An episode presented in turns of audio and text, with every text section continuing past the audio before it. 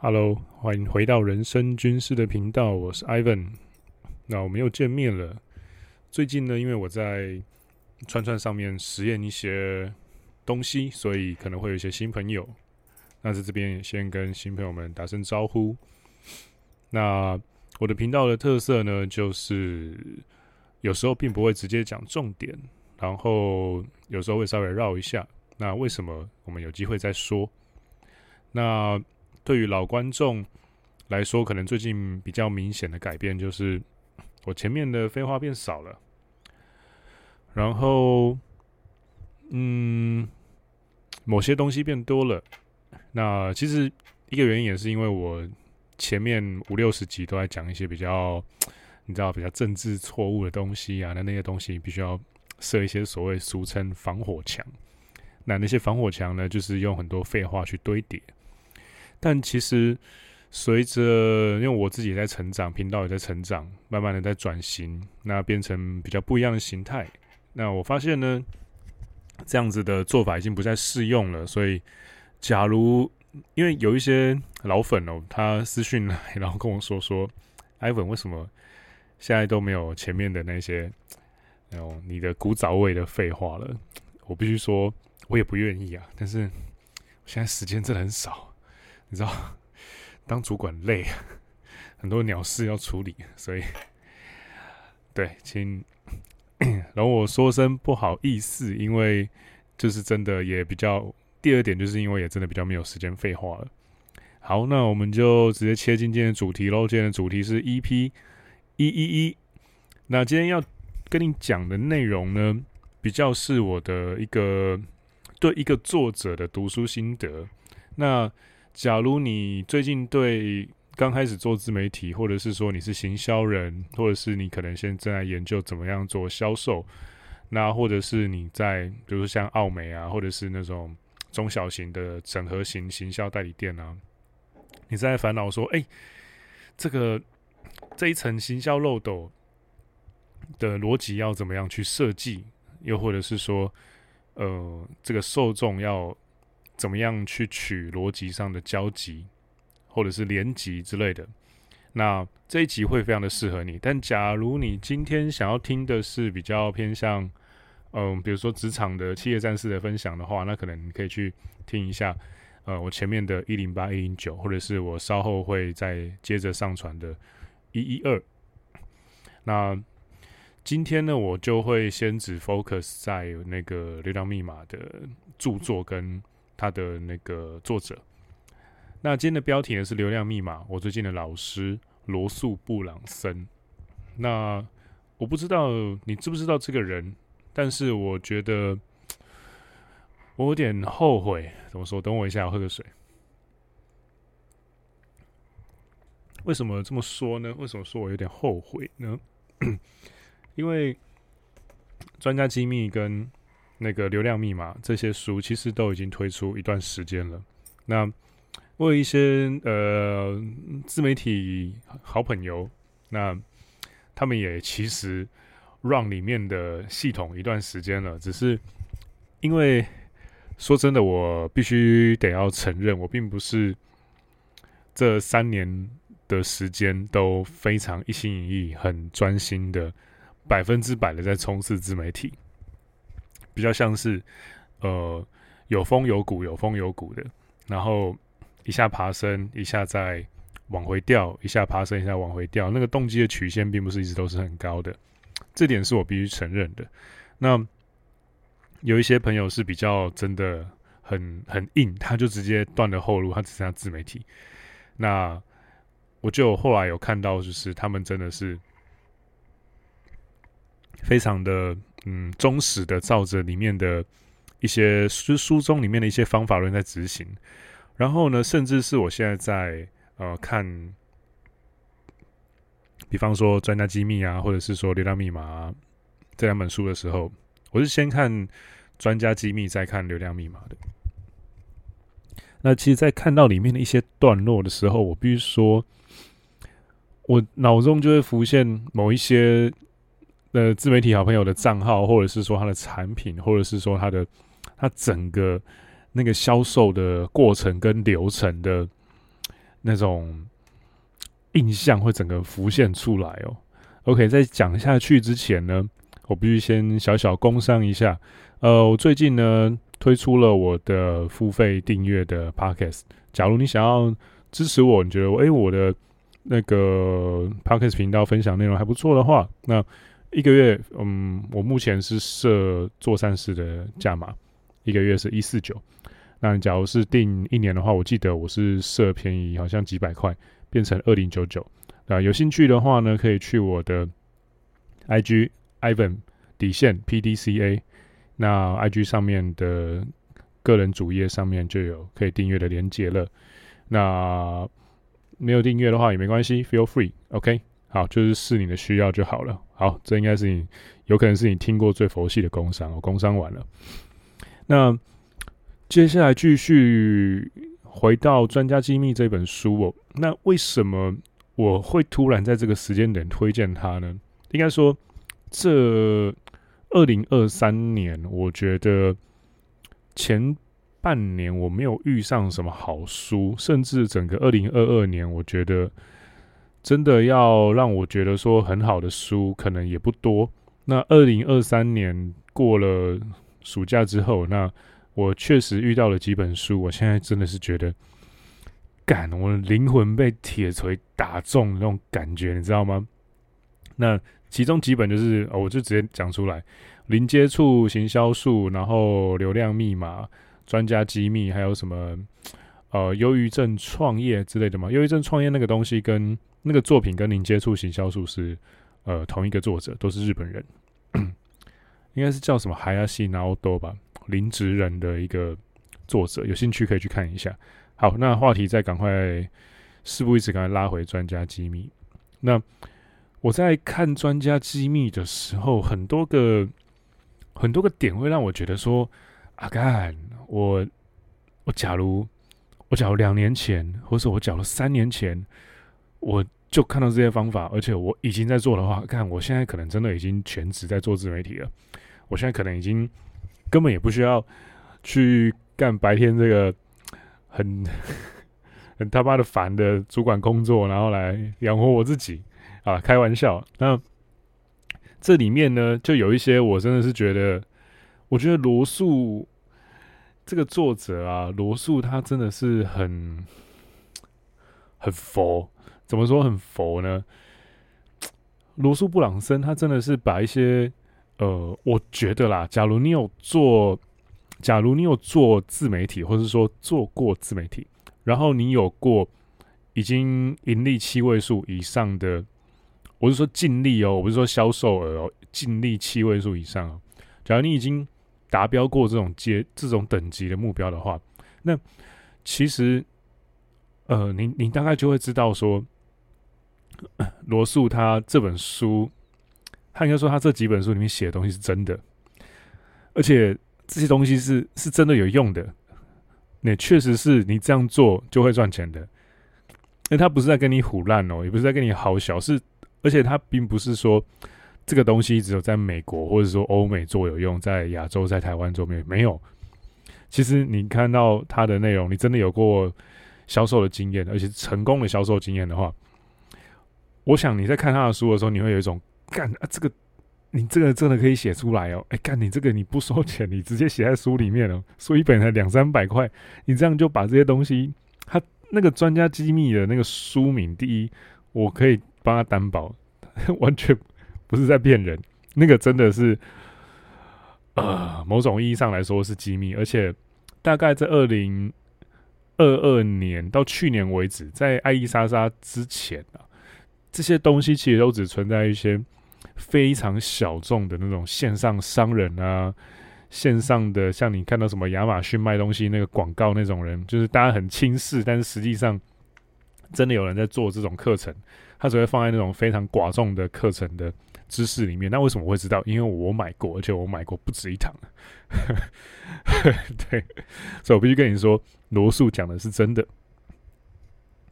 那，嗯。我这边就来分享几则我觉得蛮棒的，并不是很严谨的、很快速精确的分享了，我比较像是想跟你聊聊哪几段对我来说有非常大的启发。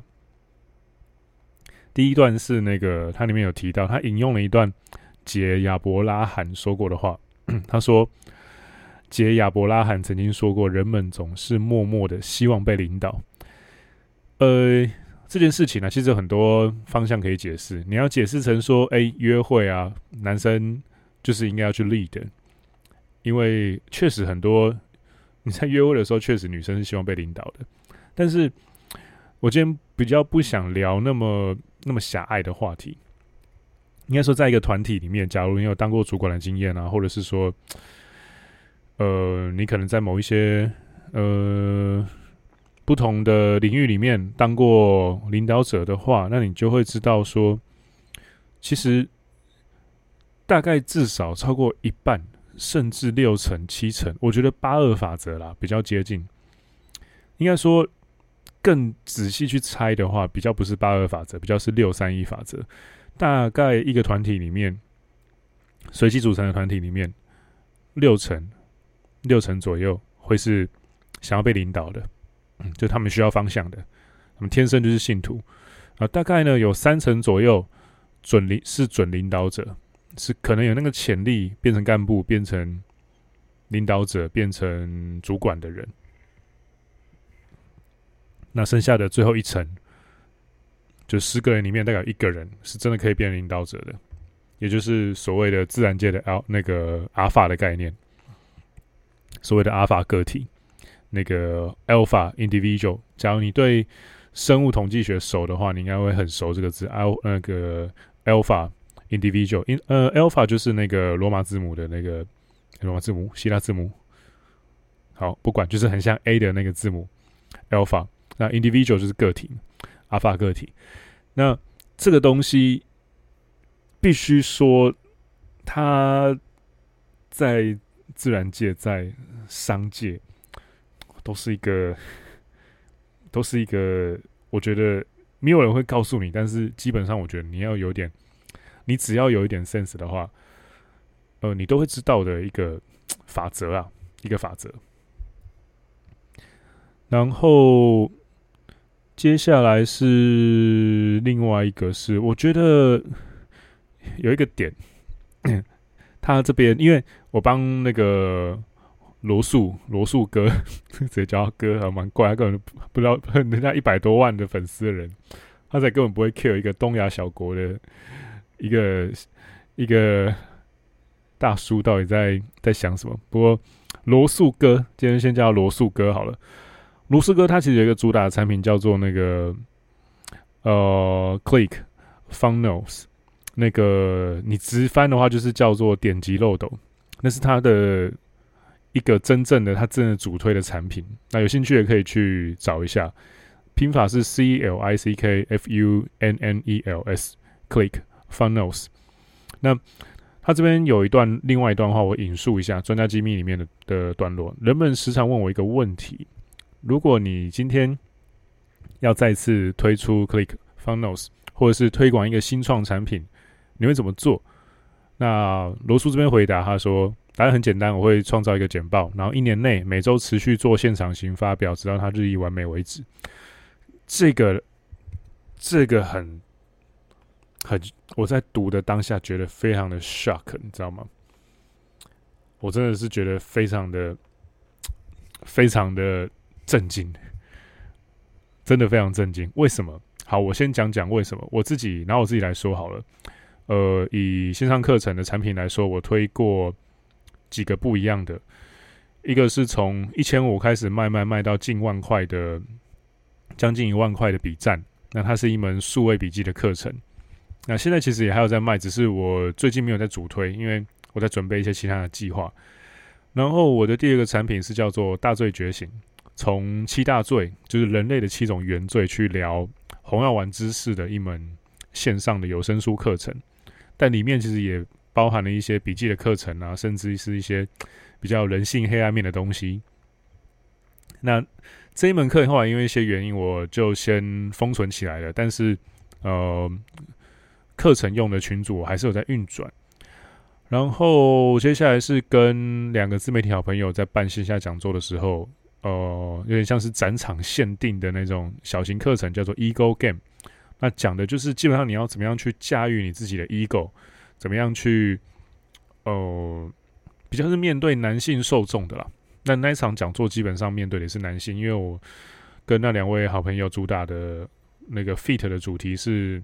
男性心理跟男性心理健康跟男性的自我成长，那其实，在推了不同的课程跟产品之后啊，然后我在看，我在听到他这一段，就是我会创作一个简报，然后一年内每周持续做现场发表，直到他日历完善为止。我蛮震惊的，因为主要是因为干，我从来没有想过这件事情。我觉得我对自己太宽松，然后我对产品的打磨，应该更精准来说，对产品、对行销产品的手段的打磨，真的他妈太废了。等我一下，喝个水。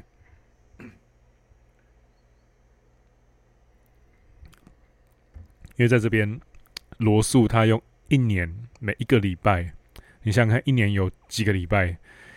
呃，一个月算四个礼拜好了，那你用十二周去乘四十八，然后再加上一些多出来的或者是闰月啊什么的，一年算五十周好了。他一年把一个简报 presentation 做了五十次，诶，他练了五十次，诶，看我，我顶多一个产品的简报，我练大概四到五次，差不多就很了不起了。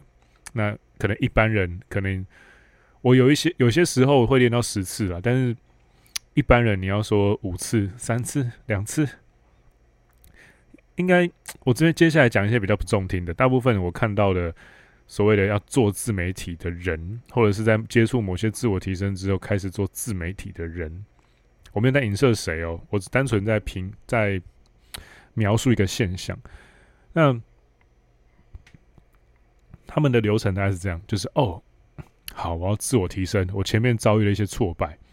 然后我遇到了一些老师，那这些老师呢，告诉我我要自我提升，或者是我要有所成长，突破某些瓶颈，我要做自媒体。但是呢，呃，我做自媒体，我要用透过自媒体讲什么，我不知道。我透过自媒体达成什么，我不知道。我只知道我要做自媒体。好，接下来你就会看到很多很量产型的语录，通常是语录型的账号啦，因为。语录通常都最好做，嗯，最好复制。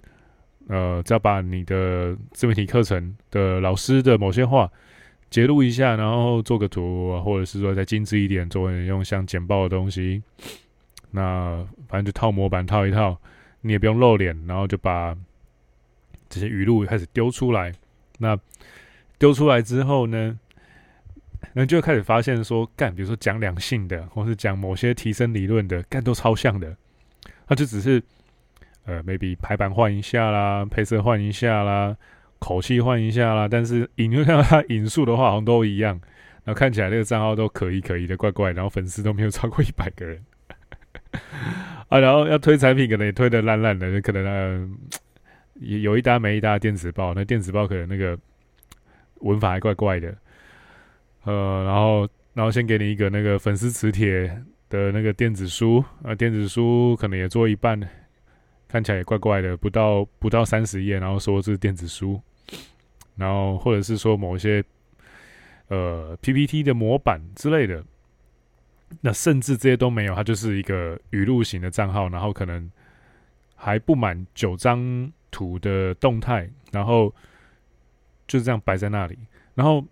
因为这个真的是才是常态哦，这种韭菜型账号才是常态。所以我在看到罗素这边讲的，他一年内每一周持续做现场型发表，我觉得说，干这个，他本身就已经是一个，因为我稍微去看一下他的影片，然后也追了他一些账号，他本身就是一个很能言善道的人了。翻很早以前的影片，你就会发现他本身就很会讲话。那他还愿意花那个时间去投入他的热情去做那个打磨，我说他妈觉得干我到底是在种沙小，怎么这么废？我是觉得啊，假如你想要做什么创业啊、自媒体创业啊之类的人的话，你先不要辞掉工作，你想想看，你一天你下班之后，假假设你朝九晚六，你下班之后吃个饭七点吧，七点半，好，给你两个小时啊，算八点，八点到你睡觉之前十二点，你还有四个小时可以运用。你一到五有四个小时，总共二十个小时，二十个小时加上你六跟日，你要创业的话，你好歹投注一点热情吧。六跟日各投个八小时不为过吧？十六，你一个礼拜就有五十六小时哦，你一个月就有五十六乘以四倍的小时的时数，你可以去做自媒体创业，或者是你想要做的创业。那你可以先用这个方法去试试看，你有没有这个毅力啦。假设你没有的话，我真的觉得你还是舒舒服服的当一个韭菜就好了。韭菜这个词有点被妖魔化，但是就像我前面刚刚分享的第一段，呃，人们总是默默的希望被领导。其实有些时候当个韭菜好好上班，真的比较舒服。我没有在跟你开玩笑，你光是有时候当个主管就他妈累死了，更不用说你做自媒体全职的做。那个其实是真的是一件很辛苦的事情。好，然后呢，再分享下一段。等我一下，我先喝个水。那这段其实等我喝水的时间，假如你不知道要干嘛的话，你可以 订阅我的付费 Podcast。好，开玩笑的，只是刚推新的东西，所以有点小兴奋而已。那哦，对，稍微解释一下，我付费 Podcast 里面会聊什么。里面主要会聊，呃，一些比较平常不能聊的禁忌的话题，或者是某一些我的免费 Podcast 聊的东西比较基本，付费 Podcast 聊的东西比较进阶。那会更仔细的提供一些具体行动，然后也会有一个付费 Podcast 观众用的专用群组，你可以在里面提问，甚至是投票决定下一集的主题。我们已经办了第一场投票了。那预计第一集的付费内容会聊的呃东西呢是呃错觉资产这本书，OK，那有兴趣的话，我会在呃你可以直接订阅，我会在里面分享。那我会分享的第一个故事是价值一千万的错觉资产，然后也是我最近刚发生的实际的故事。OK，那再切回来，专呃专家机密。呃，这个东西我想要怎么讲，才能够让你比较好吞下去？我当初在看到这一段话的时候，我有一种深深的被 人家拿着一把武士刀从我的心脏用力的戳下去的感觉。为什么这么讲呢？我觉得这个真的是我犯的一个非常。呃，非常非常大的错误哦。嗯，那为什么这么说呢？因为这一点呢，是罗素说，你必须要好好检查。呃，你如果要让你的潜在顾客买单的话，你的这个销售页，或者是你的这一篇文案，他需要他看完之后啊，他需要相信多少事情？如果超过一件的话，就重写你的整个行销计划。我那时候在看到这句话的时候，我觉得说我 fuck？你跟你做消费者沟通，然后你做 branding，然后你做 marketing 跟 promotion 这种 PR 这种东西，然后你跟我说说，我跟顾客沟通的东西不能超过一件事，杀小。但是我第一眼看到的时候就觉得说：干，你在开我玩笑吧？” 我我那时候真的第一个反应是这样，嗯、呃，看完，但是呢，后来我冷静的思考了一下，为什么我会有这么大的情绪反应呢？呃，我真的很认真的思考了一下，对，没错，我过往开头。行销的那个步调，数字冲的比较慢的，然后也比较失败的一些产品的案例，呃，比如说像那个时候展场限定的 Ego Game，后来有推就是一般贩售。那后来在一般贩售的时候，我发现说，哎，成绩成效并不好，我也不会演了。我很认真，我很直白的承认，Ego Game 的成成绩并不是很好。但那是我后来就在想说，为什么？因为有时候你陷在那个局里面，其实你你不太能够做到比较客观的一些反省啊，或者是说事后的检讨。可是呢，我看到这段话的时候，他说必须要好好检查。让要让潜在顾客买单，他要相他需要相信多少事情？超过违建的话，其实就就要重写。那我后来仔细想了一想，干，哎干干，Ego Game 那时候我的我的 landing page 其实就是我要写我写的东西太多了，我想要兼顾好太多东西，我每一种受众都想讨好，然后导致说，其实现在回头去看那个文案啊，用这个标准去看。是不是有超过一件事情？是，所以用这个标准去看的话，其实确实写的不好。但是你从很表面的、很从很表面的维度去看的话，其实它是我因为也算是比较近期的产品了，它算是我文案的文笔表现的比较好的，但是实际上的数字却是不好的。这也是为什么我一直觉得很不解。那我看到这段话之后，就觉觉得说，哦，shit，我任督二脉。被打通的那种感觉，真的是蛮棒的，所以这一点也分享给你。然后呢，还有一个是，这个这个牵扯到一些我觉得比较宗教型的概念。那这一段这一段，我觉得听得懂就听得懂。那假如听不懂的话，我觉得你也不要做自媒体了，你可能没有这个资质，可能没有这个潜力。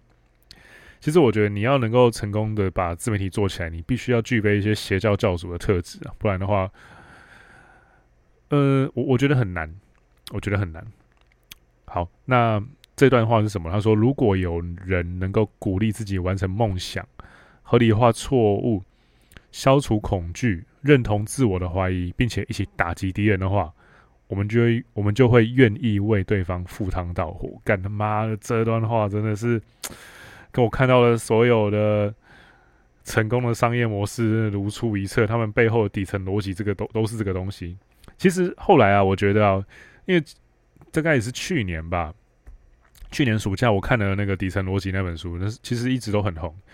可是其实我觉得那一本书从头到尾就只有两个字，它还强调杠杆，你人生要去做很多杠杆。可是像现在这段话。如果有人能够鼓励自己完成梦想、合理化错误、消除恐惧、认同自我怀疑、打击敌人，我们就会愿意为对方赴汤蹈火。干这个东西才是商业最恐怖的底层逻辑。真的恐怖的底层逻辑都不会叫做底层逻辑，都是像这种东西藏在某一本书的一个角落的小小的地方。然后你干你看到你赚烂呢。我那时候干看到这段话的时候，觉得说我干整个鸡皮疙瘩都起来了。因为我的应该说，假设贩售这个东西，假设有加速度这个东西的话，我的贩售的可能不是赚最多，但是赚最快的产品的那个周期最短的，就是大罪觉醒，那就是那个七大罪去讲红药丸觉醒的那一支产品。那那个时候那支产品为什么大卖？我觉得我事后回想啊，主要是依我的事前我做了一个。我用非常多的文案，然后针对七种原始的大罪，用各种宗教还有各种不一样的故事去去包装、去行销、去写，然后去预告，然后我还一直做了各种倒数的活动。基本上我就把它搞得真的是跟一个邪教的仪式一样，在那里弄倒数，然后，然后在跟呃当时的那门课的使用者，应该说。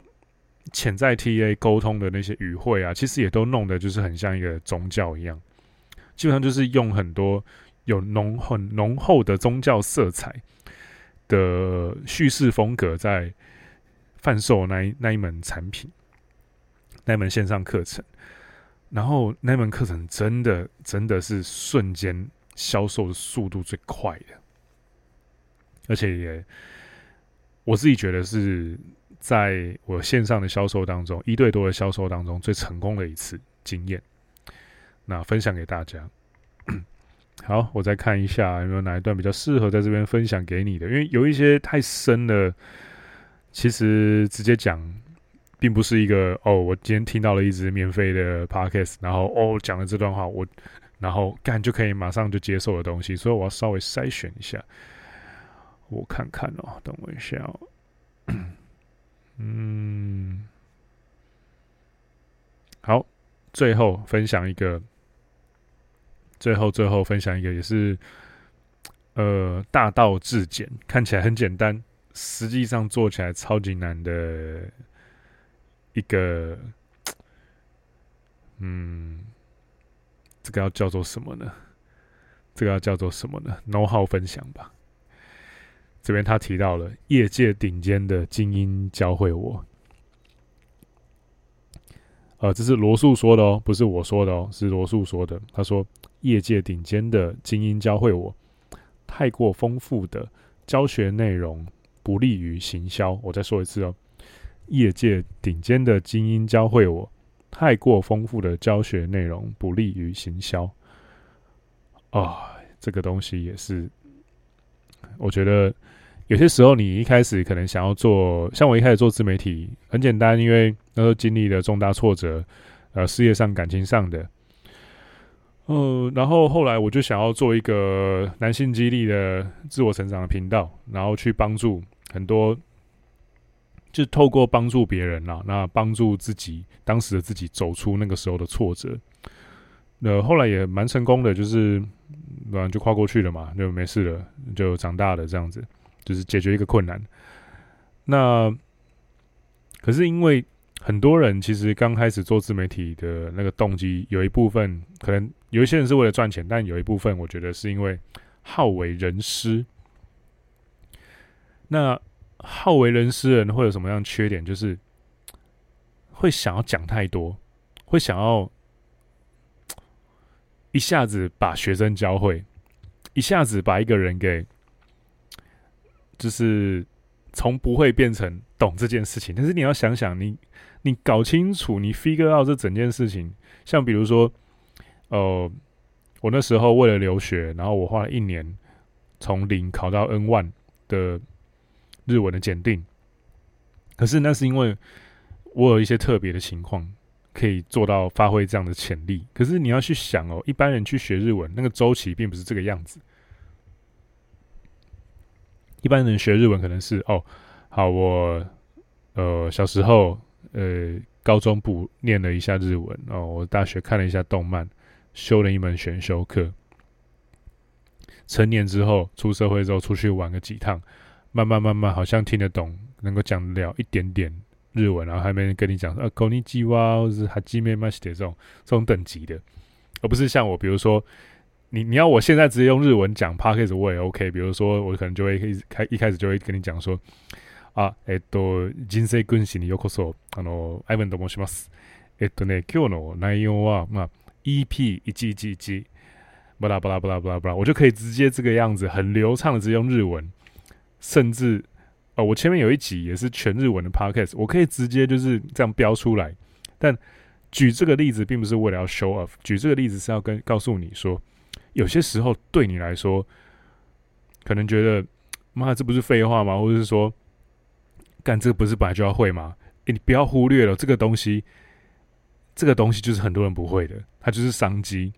你把你已经很擅长的事情，阶梯状的变成可以好入口的教学步骤的话，它就是一门线上课程。然后你的免费内容。一次只能够讲一件事情，基本上你只要沟通一件事情，或是给一个价值就好了。